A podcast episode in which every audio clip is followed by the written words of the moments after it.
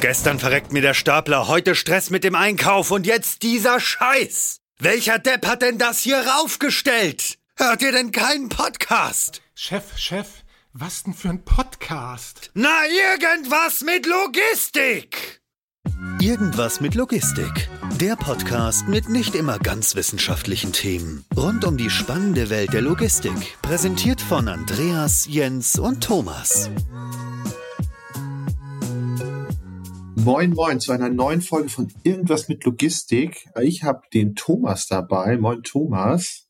Ja, moin. Lange nicht gehört. Lange nicht gehört, lange nicht gehört. Und zusätzlich genau. haben wir noch jemanden dabei, den haben wir sogar noch nie gehört, um einmal die ja. Brücke zu schlagen. Na? Wir haben nämlich den André heute zu Gast von Agravis. Hi, André. Hallo, ihr beiden. Und vielen Dank, dass ich da sein darf. Ja, moin, schön, moin. dass du dir die Zeit nimmst, äh, heute mit uns zu sprechen. Auch einmal über ein ganz spannendes Thema, nämlich wie funktioniert eigentlich wirklich so eine Art, ja, ich würde sagen, Logistik Engineering, wie bearbeitet man Projekte, was habt ihr so für Projekte bearbeitet?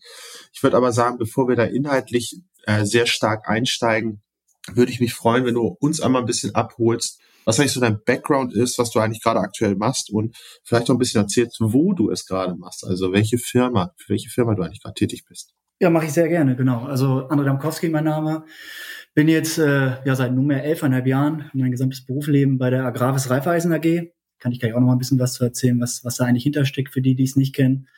Hab dort ja 2010 äh, mit der Ausbildung damals schon begonnen, ähm, in so einer dualen Variante mit Studium BWL kombiniert. Ähm, bin da im Prinzip ja relativ frei reingegangen, ohne jetzt irgendwie eine Fokussierung auf Logistik. Habe mich da überraschen lassen, wo es mich dann in der BWL hin verschlägt. Und ich weiß nicht, ob es dann Fügung oder Zufall war. Ähm, meine letzte Station in der Ausbildung war dann genau im Bereich Logistik. Durfte da ein, zwei Projekte betreuen und äh, hat mir sehr viel Spaß gemacht. War so der Moment, wo ich gemerkt habe, wie komplex ist eigentlich Logistik, wie viele Facetten gibt es da eigentlich, äh, sehr zahlenaffines äh, Thema. Ja, hat mir sehr viel Spaß gemacht und anscheinend hat es auch äh, meinem damaligen Chef sehr viel Spaß gemacht, mit mir zusammenzuarbeiten.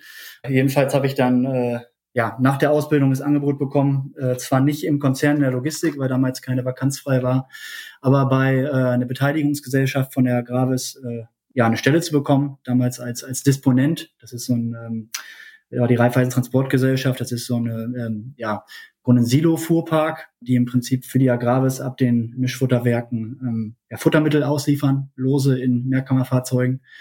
Und das war so ein bisschen, ich meine, heute tue ich mich ein bisschen schwer, das äh, so noch zu nennen, aber ich sage mal, das war so ein bisschen meine Logistik-Fronterfahrung.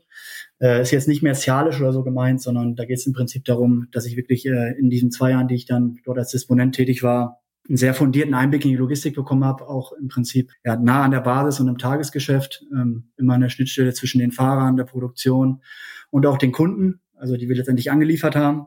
Zwei Jahre war ein ganz guter Zeitraum, um sowas mal zu machen, weil das natürlich schon, ich sag mal, an den Nerven zehrt aber das äh, Verständnis, was ich da in der Zeit für, für Logistik bekommen habe, das will ich nicht missen und kann ich auch jeden, ich sag mal, der jetzt mal von der Uni direkt in die Logistik einsteigt und ich sag mal direkt Projektmanagement machen will, den kann ich eigentlich nur empfehlen, da auch mal wirklich in der operativen eine Zeit lang zu arbeiten, um einfach dieses Verständnis aufzubringen. Bin dann in 2016 nach ungefähr zweieinhalb Jahren dann wieder in den Konzern zurückgewechselt. Ähm, damals äh, eine reine Projektmanagementstelle, also als Logistik-Consultant. Habe dann am Anfang sehr stark natürlich durch meine Prägung Transport oder meine Transporterfahrung dann dort in der, in der Spedition sehr viele Transportprojekte gemacht, strategische Stückgutausschreibungen, ja, strategische Partnerschaften mit Spediteuren ausgehandelt, so Standortanalysen, Materialflussanalysen, eher so im, was, was Konzeption von Distributionsnetze angeht, so viel, sehr viel gemacht und dann nach zwei Jahren irgendwann gesagt, okay, jetzt habe ich, jetzt kenne ich die Transportwelt so ein bisschen in- und auswendig, jetzt will ich auch mal Intralogistik machen und das war dann der Schwenk, wo ich dann verstärkt dann, ich sag mal, Interlogistik-Projekte gemacht habe. War dann auch als Projektleiter für die, für die Einführung eines Autostores äh, verantwortlich. Und ja, jetzt seit 2021, Anfang 2021, bin ich im Prinzip Leiter des neu geschaffenen Teams Logistic Engineering, wo wir im Prinzip mit sechs, sechs Leuten das gesamte Thema Projektmanagement und äh, ja, SAP, Customizing äh, und Support, alles was so die Lagermodule angeht, dort mit betreuen. Kannst du vielleicht noch mal sagen, beziehungsweise ähm, noch mal ein bisschen ausführen, warum dieser Schwenk kam von, sag ich mal, Transport? Weil das war ja das, ich nenne das jetzt mal einfach so lapidar, womit du aufgewachsen bist, beruflich. Wie dann dann der Schwenk kam von Transport hin zur Intralogistik. Was hat dich da besonders gereizt dran, beziehungsweise wie ist das zustande gekommen? Ich glaube, das waren mehrere Aspekte. Einerseits natürlich die Neugier, dass ich gesagt habe, okay, Transport kenne ich jetzt relativ viel. Ich will eigentlich mal irgendwie eine neue Challenge haben, ähm, mich mal mit einem anderen Themenschwerpunkt in so dem Logistikfundus auseinandersetzen. Das war sicherlich so eine Art Faktor. Also und der zweite Faktor war sicherlich auch, dass ich mich einfach breiter aufstellen wollte, auch in Bezug auf die Zukunft. Ne? Also ähm, ich habe mich da schon eher als so einen universellen, ja. ich sage jetzt mal Logistikberater oder äh, Prozessoptimierer gesehen. Ja das passte dann auch, ich sag mal, in die langfristige Storyline, dass ich eigentlich sage, eigentlich war da mein Ziel, so ein bisschen rauszuzoomen.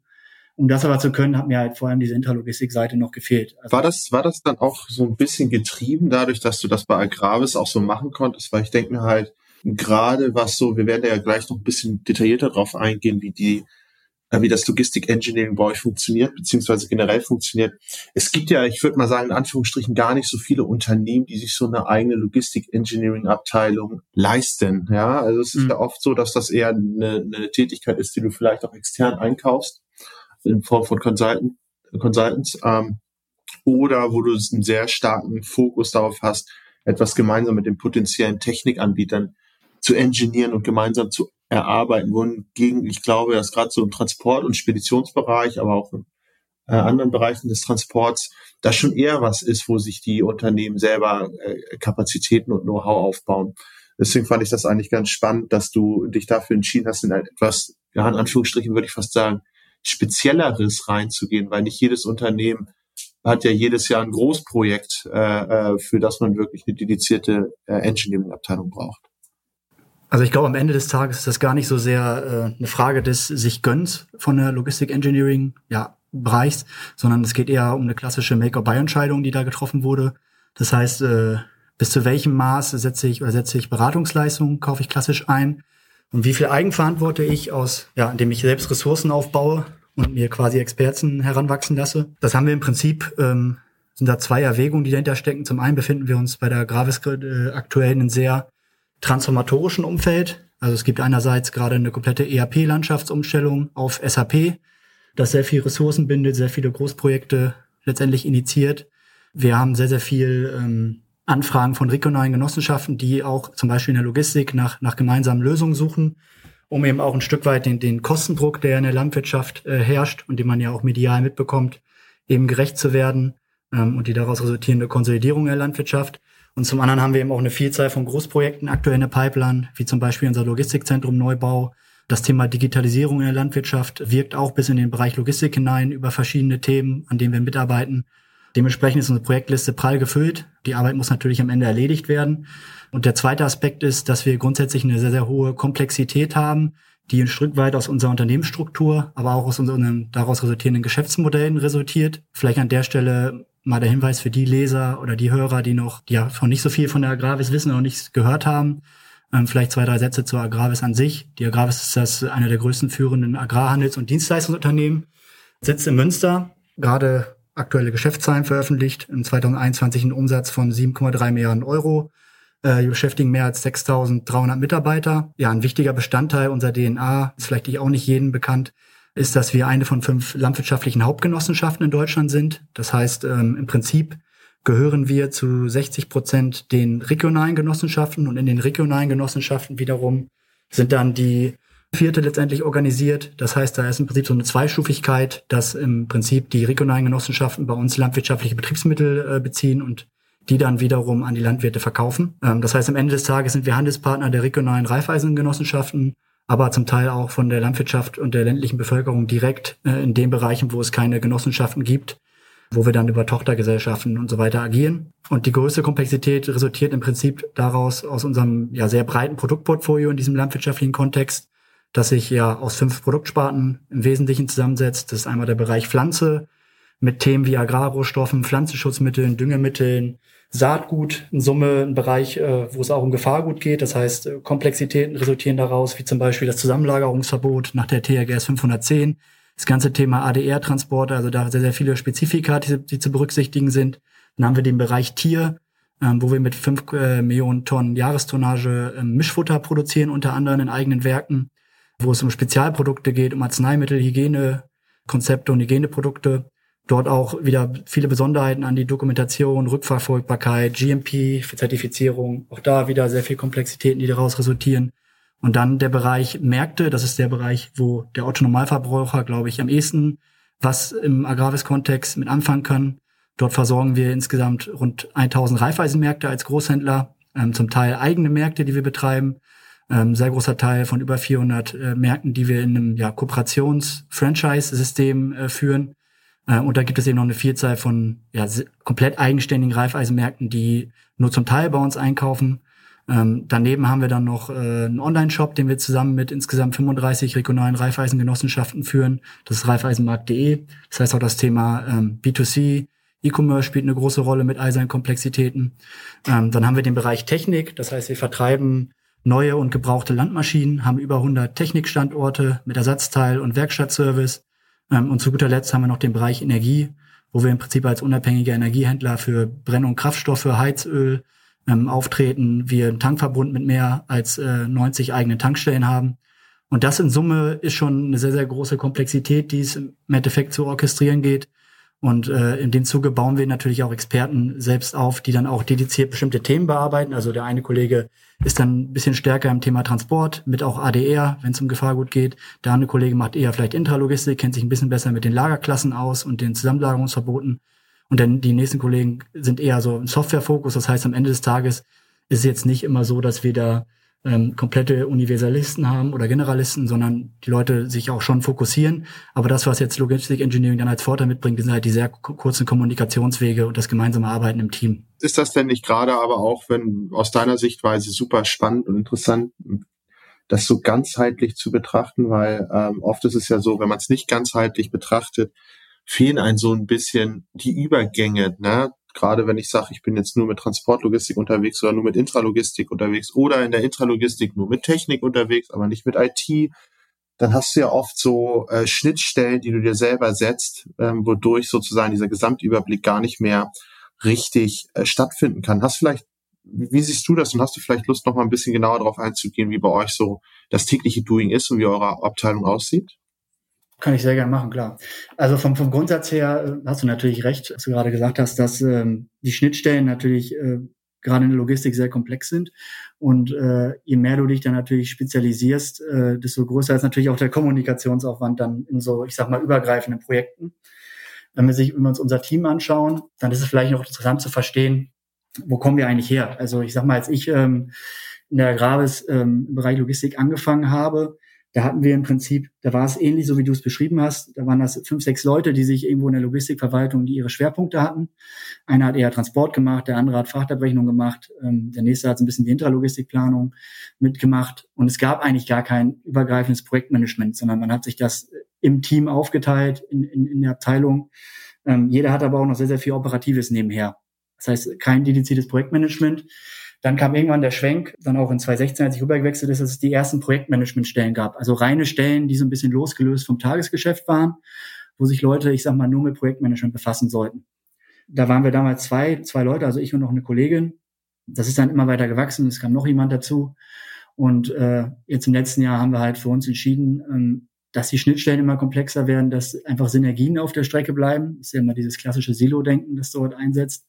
Und dass wir einfach, ich sag mal, irgendwo uns professionalisieren wollen, indem wir eben das Projektmanagement bündeln und auch einen, ich sag mal, dedizierten Ansprechpartner oben drauf haben, der das Ganze auch koordiniert.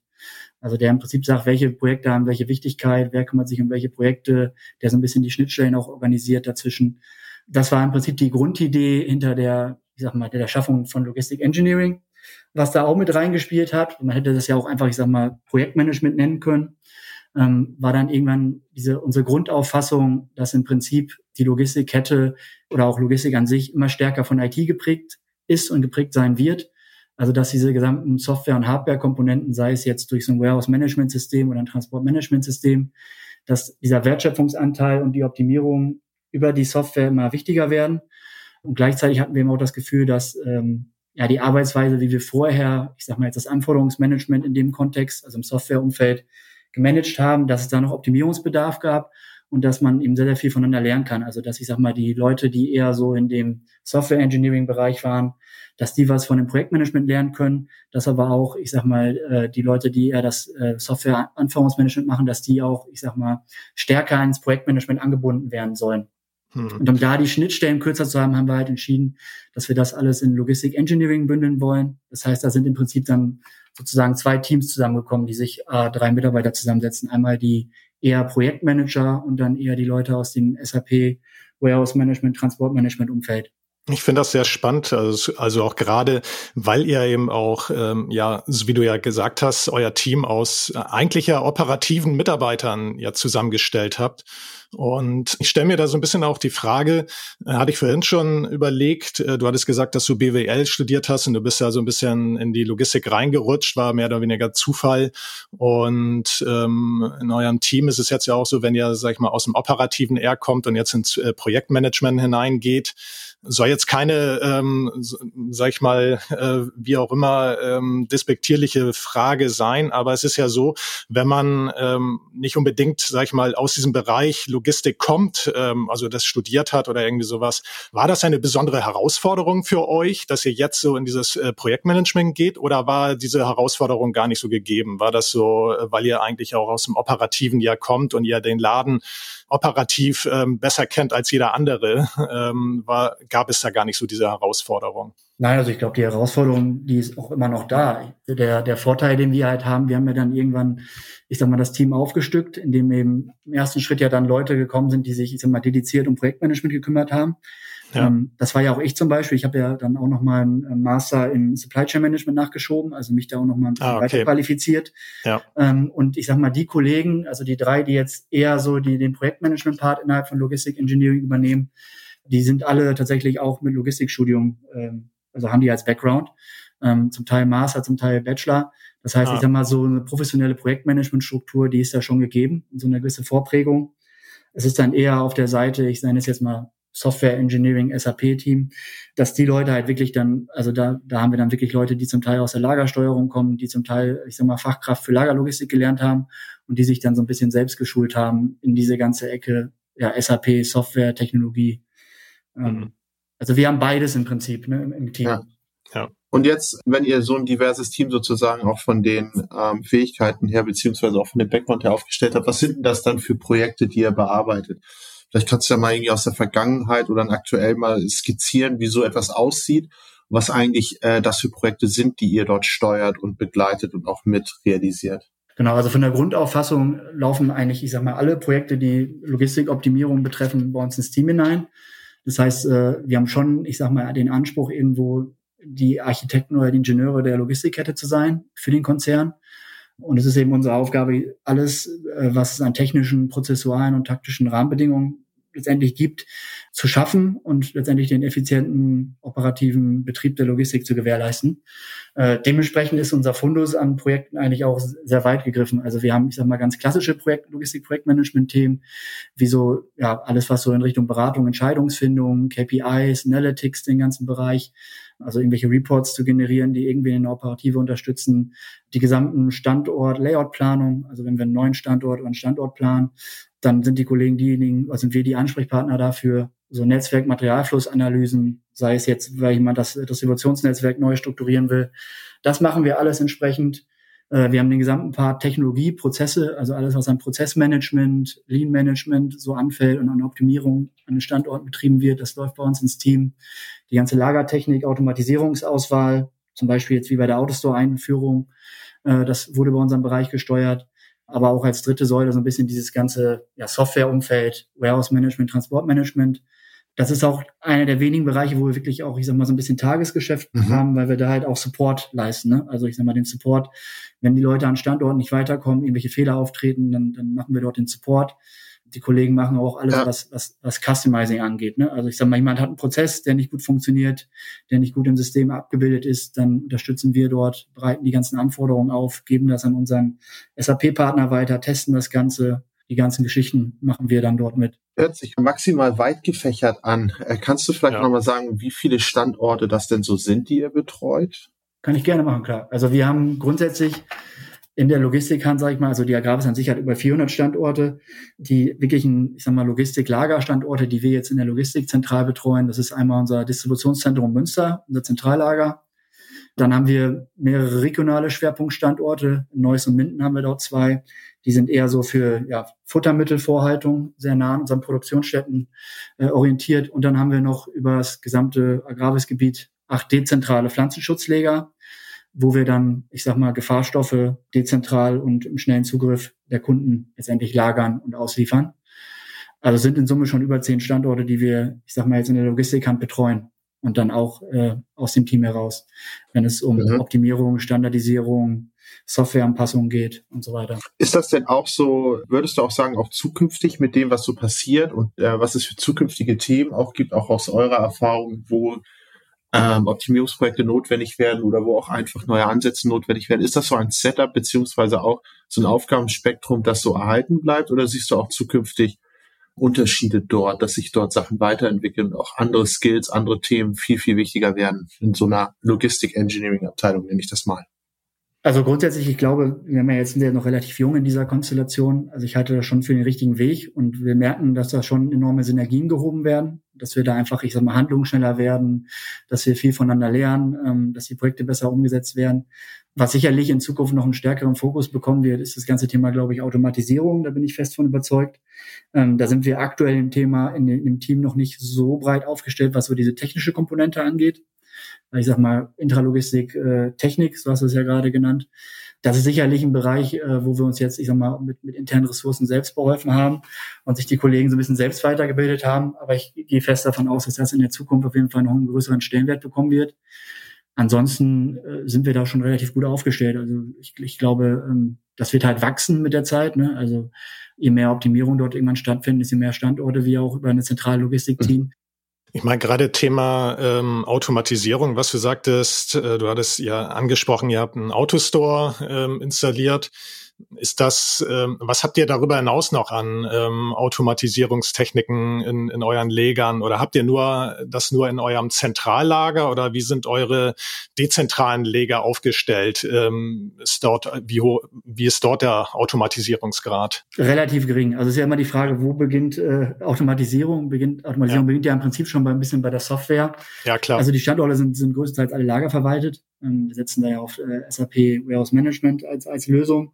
Das ist schon mal, sage ich mal, die erste Stufe zu einer gewissen Automatisierung. Es gibt auch noch vereinzelte Standorte, die haben noch gar kein Lagerverwaltungssystem. Ähm, die arbeiten da mit einer abgespeckten, ich sag mal, ERP-Version. Wie kein ähm, Lagerverwaltungs-, also äh, gut abgespeckte ERP-Version, also also nicht, also keine Excel-Tabelle jetzt mehr, oder? Nein, nein, das ist dann schon über über über SAP, über Iris, also über so ein, ja. so ein ähm, ERP-System gesteuert. Ja, ja aber halt nicht in den Grundfunktionalitäten. Also da werden jetzt keine automatischen Nachschübe ausgelöst. Ja, ähm, okay. Die Plätze sind fix, äh, die Mitarbeiter kennen sich sehr gut aus. Ne? Ja. Äh, solche Themen, da ist halt noch mehr, ich sag mal, manuelle Tätigkeit im Sinne von geistige Wertschöpfung von den Kollegen dann vor Ort. Ne? Mhm. Ähm, da sitzt die Intelligenz nicht so stark in der, in der Warehouse Management Software, wobei wir da schon den Anspruch haben, äh, an allen Standorten Warehouse Management einzuführen. Wenn ich gerade da mal einhaken darf, woran liegt denn das? Äh, liegt das daran, dass diese Standorte zu klein sind, dass sich das da nicht lohnt oder ähm, oder einfach nur, weil es, sag ich mal, jetzt auch so von einer na, ich will nicht sagen Hierarchie heraus, aber vielleicht auch so von der von der Investitionshierarchie vielleicht noch nicht äh, da noch nicht ansteht. Also das eine ist sicherlich Größe, ne? da hast du sicherlich ja. recht. Das sind ja dann, ich sag mal, auch kleinere Standorte, wo dann teilweise nur drei bis vier Leute überhaupt, äh, ich sag mal, kommissionieren und arbeiten ja. in der Summe. Letztendlich ist es auch so ein bisschen historisch. Also wir fangen ja jetzt, wir haben ja, sitzen jetzt noch nicht so lange SAP Warehouse Management. Das wurde natürlich erstmal im Hauptstandort ausgerollt, wird dann, ich sag mal, ein bisschen der Größe und wie komplex sind die Anforderungen, wird es immer weiter ausgerollt auf andere Standorte. Ja. Ja. Und da sind wir jetzt sukzessive dabei. Also wir haben jetzt vor, ich glaube, äh, circa anderthalb Monaten hatten wir das, hatten wir ein Go Live bei unserem ersten Pflanzenschutzlager, haben da natürlich viel daraus gelernt. Also was gibt's noch an Sonderprozessen? Grundsätzlich sind da natürlich ein paar Prozesse anders. Ähm, so einem dezentraler Standort, der, ich sag mal, schnell ausliefert, wo noch viel Nebenabsprachen getroffen werden, wo im schlimmsten Fall der Vertriebler sich noch, ich sag mal, aus dem Lager einen Kanister mitnimmt und fast schon selber reinläuft. Äh, sowas ist natürlich nachher in so einer Warehouse-Management-Welt natürlich schwerer abzubilden. Mhm. Und da schießen wir haben natürlich jetzt aus dem ersten Rollout sehr viel Schlüssel rausgezogen, sind jetzt natürlich dabei, so ein paar Sachen noch nachzuziehen, noch zu customizen im Nachhinein. Aber ich denke mal, dass dann die Hürde, die nächsten Standorte aufzuschalten, die wird dann geringer werden, mhm. ähm, da wir dann natürlich dann schon erste Erfahrungen Ähm, also das ist dann wirklich, bis jetzt lag es eher daran, dass das ein anderes Geschäft ist, mit anderen Anforderungen und natürlich die Größe spielt da auch nochmal eine Rolle. Mich würde in dem Kontext mal interessieren, du hast ja ein bisschen weiter jetzt schon ausgeführt, wie euer Doing ist, was ihr äh, macht theoretisch. Wie ist denn so auch der Prozess nach einem Projekt oder während eines Projektes? Findet ihr dann auch die Zeit, sozusagen ähm, euch gegenseitig ein bisschen zu ja, wie will man das sagen, die Learnings rauszuziehen und gegenseitig darauf weiter aufzubauen. Weil, wie gesagt, ich finde, euer Aufgabenfeld hört sich sehr divers an, sehr umfangreich. Ähm, das ist sicherlich wahrscheinlich auch super wichtig, gegenseitig die Kommunikation zu pflegen und die Learnings draus zu ziehen. Ist das denn auch ein integraler Bestandteil? Und wenn ja, wie äh, stellt ihr das sicher, dass ihr dort aus den Projekten immer die Learnings zieht, um das nächste vielleicht noch ein bisschen optimaler zu gestalten? Also ich glaube, da gibt es, also klar reflektieren wir das. Äh, wir haben ja regelmäßige Joe Fix, wo dann auch jeder, ich sag mal, über seine Projekte berichtet und wo dann, ich sag mal, so Hürden oder Wünsche und Bedarfe nach irgendwas anderem dann auch geäußert werden. Gleichzeitig teilen wir natürlich Informationen miteinander. Also wenn jemand, ich sag mal, ein vernünftiges Tool geschrieben hat für irgendwas oder eine schöne Excel-Auswertung gemacht hat, um, ich sag mal, Prozesse zu bewerten, Materialflüsse zu, zu, ähm, zu visualisieren, dann, dann teilen wir das miteinander, optimieren das zusammen wir haben auch gleichzeitig natürlich die Möglichkeit, über Microsoft Teams äh, interaktiv äh, ja, Informationen auszutauschen, Dateien auszutauschen, ähm, halten uns da gegenseitig einfach sehr auf Stand und äh, lernen eben auf diese Weise auch von, voneinander. Ich glaube, das ist so ein bisschen so ein fließender Prozess. Daneben gibt es dann natürlich auch noch die Möglichkeit, Sachen zu dokumentieren. Wir nutzen dann natürlich verschiedene mhm. Dokumentationssoftware, um dann auch, ich sag mal, ähm, ja, so Learnings oder wenn jemand Prozesse neu designt hat, äh, dann ja. soll natürlich der nächste Kollege, der das einführt, nicht bei Null anfangen, sondern dann orientiert sich ja natürlich äh, an den bereits erstellten Dokumenten.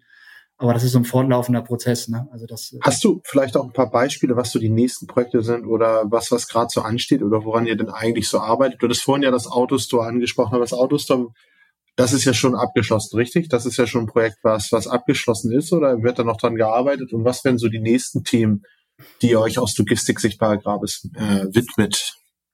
Genau, also wir haben, also der Autostore ist ja 2020 eingeführt worden. Ich hatte damals das große Glück, das als Projektleiter mitzubegleiten, war da sehr tief involviert. Ist soweit eingeführt. Natürlich äh, hat man da laufend noch Optimierung und es fallen einem ständig Sachen ein, die man optimieren möchte. Was da jetzt in dem Kontext natürlich hochinteressant ist, wir, wir befinden uns gerade in der Planung für ein komplett neues Logistikzentrum, also als Zentrallager, was unseren Bestandsstandort äh, perspektivisch ablösen soll. Und da wird natürlich so eine Betrachtung wie Autostore nochmal neu aufgemacht, wo wir natürlich überlegen, was, was könnte man jetzt für Schlüsse aus der, aus der vorherigen Einführung ziehen, äh, wie möchte man ihn optimieren, ähm, welche, ich sag mal, Weiterentwicklung um den Autostore rum möchte man noch angehen, so Themen wie Fördertechnik, automatische Pick- und äh, Einlagerroboter, all diese Themen betrachten wir gerade. Genau, also solche Themen, sowas wächst natürlich weiter. Also, also man ist nicht einmal fertig mit so einem Autostore, sondern das äh, betrachten ich, die im Prinzip weiter. Darf ich da mal kurz einhaken? Und zwar sagtest du automatische Pickroboter. Ähm, da fiel mir gerade ein, so gerade wenn ich mir mal so überlege, so ein so Agrarbis Reifeisenmärkte, ihr habt ja auch ein ähm, sehr heterogenes äh, Artikelspektrum, also von wirklich kleinen, äh, ganz kleinen Artikeln bis zu äh, relativ großen und sperrigen und schweren Artikeln. Stelle ich mir gerade auch so eine Automatisierungstechnik relativ schwierig vor, auch äh, insbesondere auch, äh, auch gerade was auch auch zum Beispiel auch das Autostore angeht, ähm, äh, stelle ich mir da schon vom Artikelspektrum sehr, sehr schwierig vor. Du hast natürlich völlig recht. Also wir haben natürlich ein sehr breites Portfolio. Was man natürlich jetzt im Autostore so sehen muss, wir haben es ja dann schon, ich sag mal, sehr stark eingegrenzt, weil die Produkte, ja. die jetzt im Autostore lagern, äh, das sind Produkte, die passen in so einen klassischen 600, 400 mal 300 Behälter rein. Ja. Das ist natürlich schon mal eine erste Einschränkung, die man alleine schon die Verwendung des Systems hat. Da haben wir auch viele Artikel drin liegen, also es sind so in Summe 7000 Artikel, die wir aktuell im Autostore liegen haben. Ja. Ähm, was in etwa, ich sag mal, so ja circa zwei Drittel unserer heutigen Artikelanzahl am, am Zentrallager abbildet. Die Produkte an sich unterscheiden sich natürlich sehr stark, weswegen wir natürlich auch nicht davon ausgehen, dass man jetzt alles, ich sag mal, über so einen, so einen, so einen Pick- und Einlagerroboter abbilden kann. Ähm, mhm. Da hast du absolut recht, aber wir haben, ich sag mal, jetzt im letzten, letzten Jahr intensiv dort auch Potenzialanalysen gemacht ähm, und sind da schon zur Erkenntnis gekommen, dass, dass sich ein Großteil der Artikel äh, wirklich auch, ich sag mal, weiter automatisieren lässt. Mhm. Ähm, haben da Sichtanalysen gemacht, äh, nicht nur der Schnelldreher, sondern auch, ich sag mal, von jedem von jeder Produktkategorie, also ich sag mal jetzt eine Artikelhierarchie plus bestimmte Gebindetypen, haben wir uns über 150 äh, Produkte angesehen, Fotos gemacht, die bewertet Ja. Ähm, auch mit entsprechenden äh, Roboteranbietern gesprochen und sind eigentlich zu der Erkenntnis gekommen, dass ich äh, alleine bei den Umka, also bei den Pro Produkten, die, ich sag mal, Umkarton oder die noch so, so, so eine zweite Gebindestufe haben, nenne ich das immer. Ja. Äh, sei es jetzt ein Tray ähm, oder eine Verpackung drumherum oder was eingeschweißt ist, dass sich dort äh, knapp 70 Prozent der Produkte ja greifen lassen. Und äh, bei den Einzelartikeln, also relativ viel. die runtergebrochen sind, waren es 45 Prozent, sodass wir da schon ein sehr, sehr großes Potenzial sehen. Ähm, wir haben jetzt für, für, die, für, die, für die erste Prio entschieden, dass es vor allem die Einlagerung ist, die hochinteressant ist, weil man da natürlich noch einen größeren Zugriff hat. Also ich sag mal, wir stellen eine Palette hin, machen so eine Schrumpffolie ab und dann kann im Prinzip der Roboter die ganze Palette depalettieren und in die Autostore-Behälter packen. Das ist einfacher als auf der anderen Seite, ich sag mal jetzt aus einem dann irgendwann ja chaotisch angeordneten Behälter rauszupicken. Mhm. Äh, gerade wenn ich mehrere Artikel dann auch zur Not noch drin habe. Aber alleine dieser Einlager, dieses Einlagerszenario hat schon äh, für uns einen enormen Effekt. Und äh, dementsprechend werden wir da am neuen Standort auf jeden Fall uns Minimum einen Roboter anschaffen, um, ich sag mal, mit dem System dann auch zu lernen. Ja. Und da sehen wir schon, ich sag mal, eine relativ schnelle Amortisierungszeit und äh, eine enorme Einsparung für uns. Ähm, sind da, wie gesagt, gerade in der Technologiebetrachtung. Ähm, am Anfang hatten wir mal so ein bisschen verstärkt darauf geguckt, so einen wirklich flexiblen, nennen sich Gantry-Roboter. Ähm, das ist im Prinzip so Portalroboter, mhm. äh, wo der Knickerarm dann oben an so einem Portal hängt, der sich dann verschieben kann. Ja. Da waren wir am Anfang so ein bisschen äh, auf dem Fokus, weil wir uns davon eine gewisse Flexibilität erhofft haben. Jetzt, nachdem die ersten äh, Kostenangebote kamen und wir das mal näher betrachtet haben, sind wir eigentlich eher dann doch wieder Richtung stationärer Knickarmroboter gegangen und werden dort im höchstwahrscheinlich dann auch am Standort den, den ersten Roboter sehen, der dann mit einem Greiferwechsel arbeitet, also so einen klassischen mhm. Vakuumgreifer, um so anzusaugen und auch einen Klemmgreifer. Also der kann dann selbstständig seine Werkzeuge wechseln. Mhm. Ähm, und ist im Setup nochmal, ich sag mal, deutlich günstiger als so, so ein Gantry-Portalroboter, der dann häufig, wie gesagt, aufgrund der Statik und dadurch, dass er halt, ich sag mal, von oben greift, braucht er dann häufig auch noch so Scherenarbeits, Arbeitstische, die die Palette so ein bisschen hochheben. Das heißt, am Ende des Tages sind wir da einfach zum Schluss gekommen, äh, so ein stationärer Roboter ist eigentlich für das Szenario, was wir da abbilden wollen, deutlich, deutlich besser, die bessere Variante. Interessant. Äh, ich, eigentlich wollte ich erst eine andere Frage stellen, aber ich würde gerne noch auf das Thema nochmal zurückgehen. Wie kann ähm, wie ist, seid ihr denn zu dem Schluss gekommen, dass gerade im WE äh, ein deutlich höheres Potenzial ist? Hätte ich jetzt persönlich nicht erwartet. Ich hätte eigentlich eher gedacht, dass gerade in der Kommissionierung bei so etwas ein deutlich höheres Potenzial ist. Ja, ich glaube, man muss ein bisschen unterscheiden, was meine ich mit Potenzial. Also das Potenzial, wenn man jetzt, ich sag mal, die Gesamteinsparung an, an Arbeitskräften oder an Produktivitätssteigerungen sieht, dann ist natürlich die Kommissionierung der deutlich größere Hebel. Äh, ist allerdings natürlich auch mit den größeren Rahmenbedingungen und Voraussetzungen verbunden. Weil in unserem Fall kann das halt heißen, ah, ich muss halt aus verschiedensten Behältern auf eine Palette greifen, muss natürlich dann auch die entsprechenden Lagen um so einer Mischpalette berücksichtigen beim Picken. Genauso packen wir ja auch in, in Kartons. Äh, das heißt, ich müsste dann entsprechende Kartonaufrichtung äh, vorher installieren mit Fördertechnik und allem Pipapo. Das heißt, da sind die Voraussetzungen einfach viel, viel größer. Und äh, das Spektrum oder die Anforderungen an so einen Roboter und dann das Zwischensystem natürlich auch äh, deutlich höher. Mhm. Da haben wir halt für uns entschieden, dieses Setup Einlagerung ist deutlich kontrollierbarer. Auch um da vielleicht auch den einen oder anderen Lerneffekt weiter Genau, um den ersten Lerneffekt zu haben, genau. Ja, da ja. sehen wir halt erstmal schon jetzt mit, auch mit dem, mit der heutigen Stand der Technik bei den, bei den, bei den Robotiksystemen, sehen wir da heute schon, ich sag mal, einen Use Case direkt. Mhm. Äh, trauen uns das auch zu, dass das funktioniert. Und man wird dann, ich sag mal, aufbauen von diesem ersten Szenario, wenn man sich so einen ersten Roboter angeschafft hat, wird man dann auch andere Szenarien, ähm, ich noch mal mit einbeziehen. Und da gibt es verschiedenste. Wie gesagt, äh, ich kann mir sehr gut vorstellen, dass wir dann einen zweiten Schritt, um so einen Roboter auszulasten, oder wenn man irgendwann mal einen zweiten Roboter für die Einladung beschafft, dass man dann teilweise den auch, ich sag mal, jetzt in der Nacht, wenn nicht so viel Einladung ist, den dafür nutzt, dass er zum Beispiel Aufträge vorkommissioniert. Ja. Also zumindest bei den Produkten, die er greifen kann, schon mal die ersten Lagen auf eine Palette packt das wäre eine Möglichkeit. Wir hatten auch schon mal darüber nachgedacht, ob der, ich sag mal, für Paketaufträge die Position äh, von einem Behälter schon mal in den anderen packt. Also ich habe auf der einen Seite dann mhm. äh, an so einem Arbeitsplatz, also an, dem, an so einem Autostore-Arbeitsplatz habe ich äh, den Behälter, der quasi, ähm, wo die Quelle drin ist, also die, ja. die, die gelagerten Produkte und rechts habe ich einen Lernbehälter und der, der Roboter packt dann schon mal, ich sag mal, von den zehn Positionen äh, die insgesamt benötigt werden, packt er schon mal fünf, die er picken kann, in einen Behälter zusammen, so dass der Mitarbeiter, der später dann, ich sag mal, die Ware verpackt, dann zumindest schon mal fünf anstatt, äh, ein anstatt fünf Behälter angedient bekommt. Ne? Solche Effekte.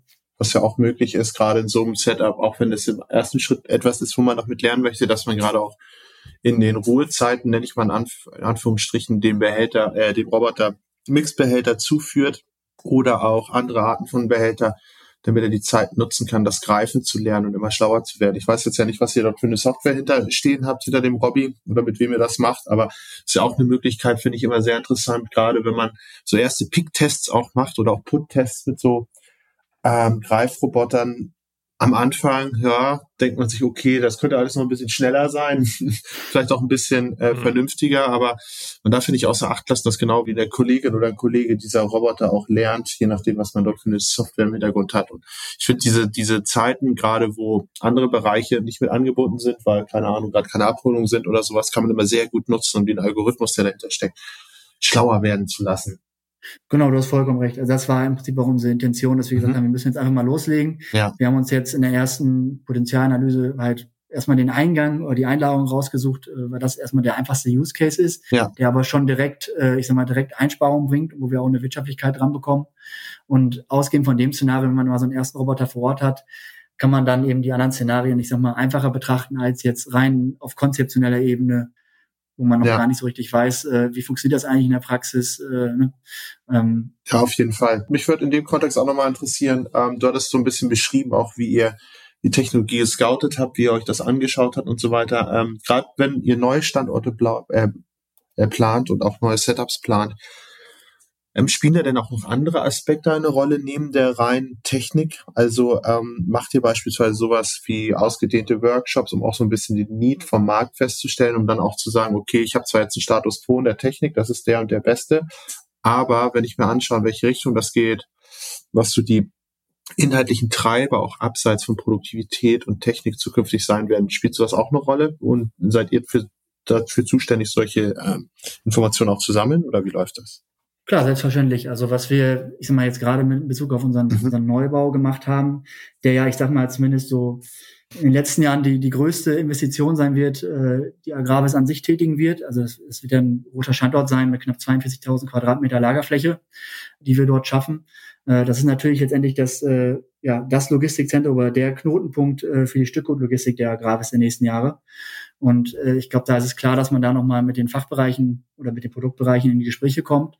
Das heißt, wir haben da wirklich, äh, sobald klar war, der Bau wird in irgendeiner Form stattfinden, haben wir, äh, ich sag mal, Auftaktworkshops gemacht mit, mit eigentlich allen Bereichen, haben im ersten Schritt, äh, ich sag mal, entsprechende Informationsstand gegeben. Was haben wir vor? Wie stellen wir uns das vor? Mit welchen Planannahmen gehen wir eigentlich an die Sache rein? Und wir haben dann eben den Bereichen auch in einem Zeitraum von, von zwei, drei Monaten darum gebeten, uns so, ein, so einen Anforderungsfragebogen auszufüllen, wo wir eben, ich sag mal, neben Mengengerüsten, was für Wachstumsraten erwarten die Bereiche, wie verändern sich logistische KPIs, ich sag mal, wie viel mehr Pakete soll so ein Standort machen, wie viel mehr Palettenstellplätze wollen die Bereiche einlagern, all diese Themen haben wir eben auch sehr, sehr viele, ich sag mal, so Anforderungen auf qualitative Ebene abgefragt. Also welche Zusatzprozesse wünschen die sich, welche Zusatzdienstleistungen, was für Anforderungen haben die an die verschiedenen Prozesse, Wareneingang, Lagerung, Warenausgang.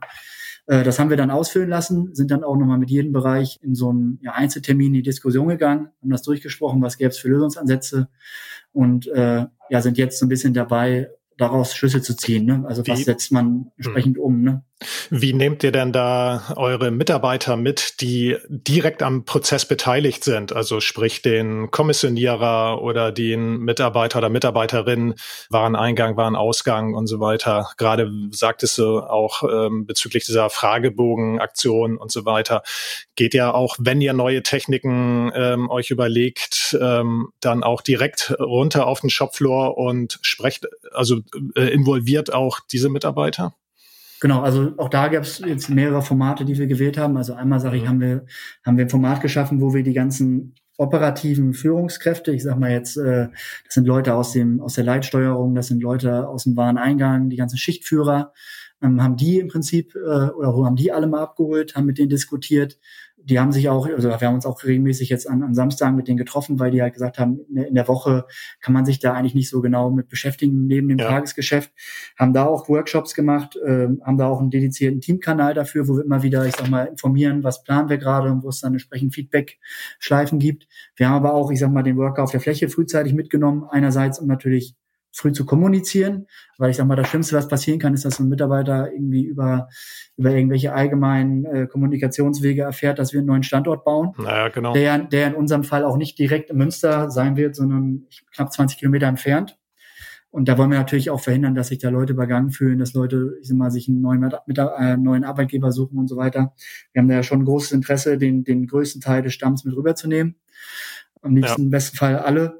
Und ähm, genau, was wir da gemacht haben, weil also einerseits haben natürlich die Schichtführer die Aufgabe, sowas immer wieder anzusprechen, äh, mit denen zu diskutieren. Andererseits haben wir aber auch so Ideenboxen aufgehangen. Das heißt, wir haben unsere Ideen für das Layout, unsere Ideen für die Prozesse.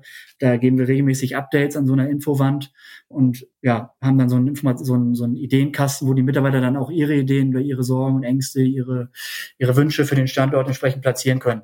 Ja, ich denke auch gerade mal so Thema Qualifikationsanforderungen oder zusätzliche Kompetenzen, die ja, äh, die die Mitarbeiter gegebenenfalls ja auch erwerben müssen, weil eine neue Technik installiert wird oder irgendwie neue Prozesse ähm, reinkommen.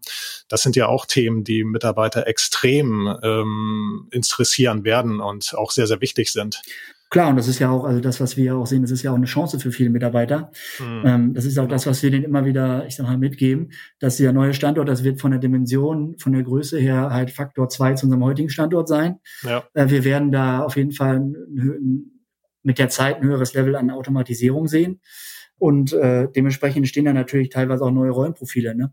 Mit größerer Verantwortung. Und das, was wir ja jetzt schon gesehen haben, allein durch den, die, die Einführung des Autostores, äh, vorher gab es ja auch niemanden, der sich, ich sag mal, mit, mit, mit der Technik vor Ort irgendwie befasst hat, also der jetzt hier dediziert dafür verantwortlich war, das technische Gewerke laufen. Auch dort haben wir jetzt gesehen, dass da neue Rollen entstehen, wie zum Beispiel dem Autostore Superuser, der sich eben darum kümmert, äh, dass Störungen auf dem Autostore behoben werden, dass, äh, ich sag mal, gewisse Wartungen und Reparaturen durchgeführt werden.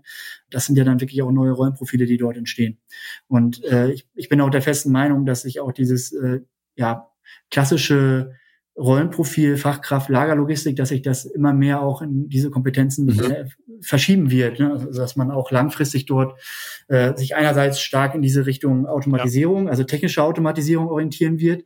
Ja. Oder aber auf der anderen Seite auch, und das haben wir, also sehen wir ja auch an den zum Beispiel bei uns im Team, dass auch Leute die Chancen haben, aus der Fläche Richtung Logistik Engineering zu gehen. Also jemand, der, ich sag mal, Prozesse auf der Fläche im Detail versteht, vielleicht auch schon mal eine Schichtführung ähm, mit so einem Warehouse-Management erfolgreich zusammengearbeitet hat, dass der auch perspektivisch vielleicht derjenige sein kann, der dann, ja. ich sag mal, Anforderungen und das Customizing im, im SAP mit übernimmt. Ne? Ja, ich ist eine super grad, Chance. Ja. Ich, ich wollte gerade sagen, ist das nicht, also einerseits eine super Chance, aber auch eine Notwendigkeit, weil diese ganzen neuen Rollenprofile gerade auch mit steigender Anzahl an Automatisierung, steigender Anzahl auch an Software, Intelligenz. Das ist ja nichts, was, sag ich mal, klassisch ausgebildet wird, weder an der Uni noch äh, in Ausbildungsberufen, jedenfalls nicht in dem Umfang, wie uns das sozusagen bevorsteht. Ist das vielleicht auch eine der absolut wichtigsten Herausforderungen, dass man die richtigen Leute rechtzeitig identifiziert und mit denen zusammen sowas auch erarbeitet und denen sozusagen die Möglichkeit gibt, pass auf, du hast ja echt die Möglichkeit, was mit aufzubauen ich stelle es mir sonst nämlich sehr, sehr schwer vor, gerade für automatisierte Leger, gerade auch, weil oft Leger ja nicht an den schönsten Orten sind oder den belebtesten Orten, dort dann die richtigen Rollenprofile nicht nur zu definieren, sondern auch besetzt zu bekommen. Ne? Mhm. Nee, du hast du vollkommen recht. Ich meine, es ist ja auch, also der ganze Bereich, egal ob es jetzt, ich sag mal, der klassische Ingenieur, der eher den technischen Part macht, oder aber der, der eher der Entwickler, der Richtung Software, ich mal, das Customize übernimmt. Äh, das sind ja beides Märkte, die, ich sag mal, was die Fachkräfte angeht, hart umkämpft sind. Und wo man ja auch ehrlicherweise sagen muss, dass vielleicht so ein Unternehmen wie die Agravis dann auf so einen Entwickler, wenn der jetzt keine Berührungspunkte zur Landwirtschaft hat und dem auch vielleicht, ich sag mal, der Reifeisenverbund und die Agravis nichts sagt, der jetzt auf den ersten Blick auch erstmal nicht so attraktiv wirkt, ne? Ähm, als da jetzt irgendwo, ich sag mal, bei einem Startup in Berlin äh, mitzugestalten und da was mitzuentwickeln. War das hier gerade ein kleiner Seitenhieb auf mich oder was? nee, das war völlig wertfrei. ähm, deswegen glaube ich, dass dieser Weg, dass man wirklich, ich sag mal, Leute auch weiterqualifiziert und ähm, Quereinsteiger quasi aus den Prozessen herausfindet, die dann vielleicht auch Richtung Software fitter gemacht werden, dass das ein ganz guter Weg sein kann. Und der sich bei uns auch sehr, sehr, also jetzt zumindest in diesem SAP Warehouse Management Umfeld auch sehr gut bewährt hat. Also da gibt es wirklich Role Models, bei uns im, im Bereich, die, die haben angefangen als, wie gesagt, als Fachkraft für Lagerlogistik ihre Ausbildung bei der Agravis. Und die sind mittlerweile auf einem Niveau in SAP Warehouse Management unterwegs. Das hätte ich persönlich nie für möglich gehalten.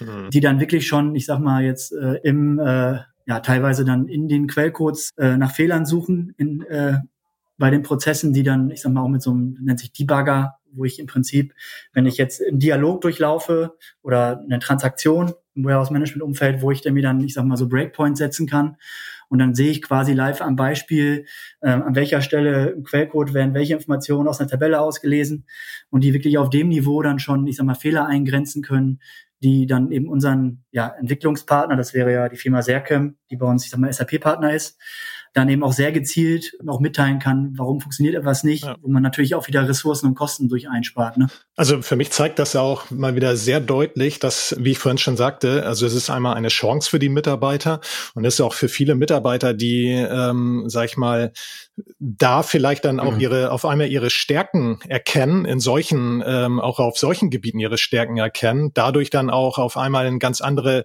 äh, ganz andere Möglichkeiten geboten werden. Und man sagt natürlich immer, ja, die Automatisierung Automatisierungstechnik, die äh, vernichtet eher ähm, Arbeitsplätze. Aber ähm, gut, tut sie vielleicht an der einen oder anderen Stelle auch, aber, aber es ergeben sich trotzdem ja auch wieder neue Möglichkeiten für den einen oder anderen Mitarbeiter. Und das zeigt es mal wieder sehr deutlich. Ich sehe gar nicht, dass da was vernichtet wird. In erster Linie nee. hast du ja das Problem, es ist ja nicht nur immer eine Frage nach Produktivitäten, es ist auch eine Frage, genau. was kannst du überhaupt in einem gewissen Space, auch in einem gewissen Footprint realisieren? Das genau. ist die erste große Frage, weil Footprint werden wir nicht mehr bekommen.